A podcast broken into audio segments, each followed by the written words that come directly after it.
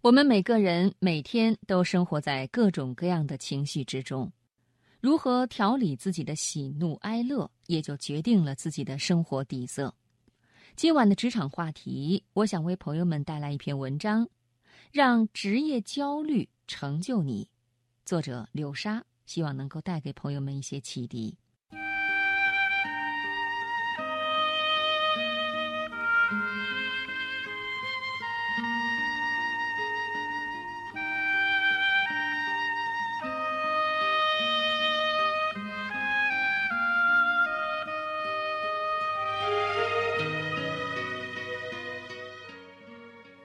我有许多医生朋友和教师朋友，他们都有职业焦虑。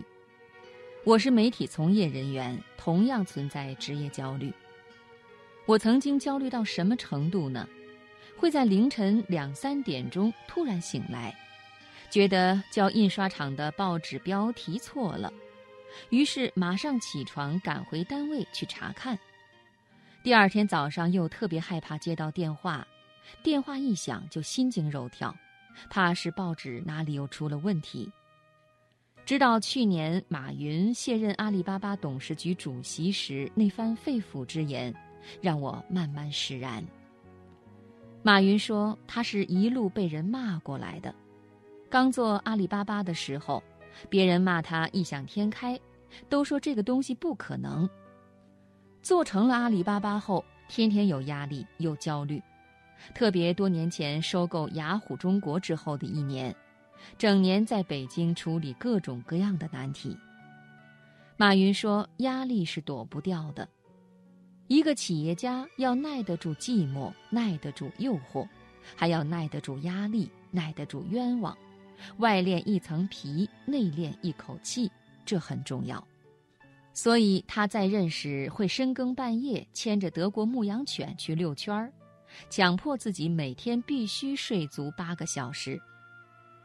他撑了那么多年，拼了那么多年，焦虑了那么多年，的确是该放手了。照他自己的话说，是留下的时间不多了，去做一些自己喜欢做的事情。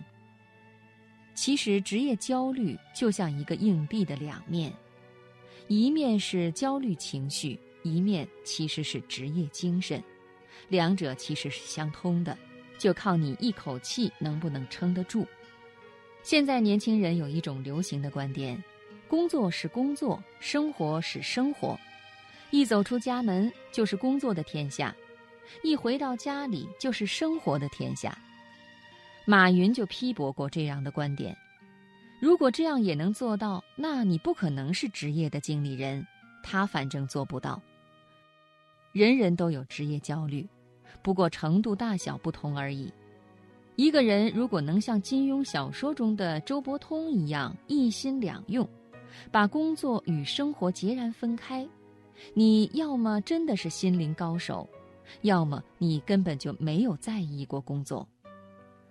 音乐人罗大佑也说：“这个世界上不存在完全快乐的音乐人，凡是搞音乐的人都有痛苦。”没有痛苦的音乐人不会有出色的作品，这种痛苦其实是一种职业焦虑，写不出一段好的旋律，企及不到一种音乐境界。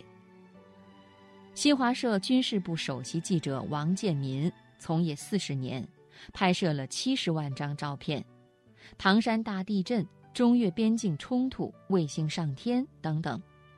中国几乎所有的重大事件，他都经历过，是一位功力深厚、身经百战的记者。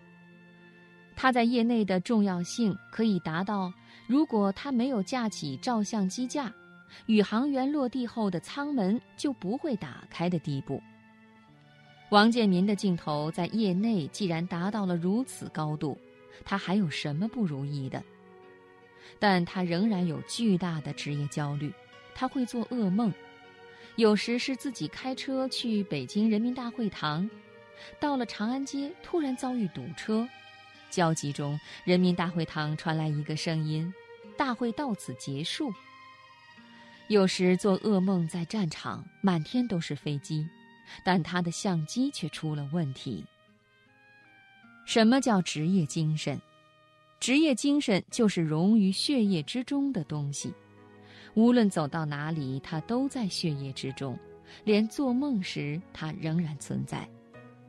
一个人要有所成就，怎么可能没有焦虑和压力？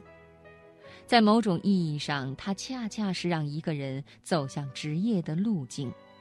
问题是，要让自己的职业焦虑刚刚好。当它严重影响你的正常生活的时候，那就需要调试了。患有职业焦虑的人总是觉得自己是天下最焦虑的人，实际上，与你有同感的人很多。如果你找一位朋友谈谈心，你会发现别人也正在焦虑之中。如果你能这样去做，那么适当的职业焦虑反而会成就你。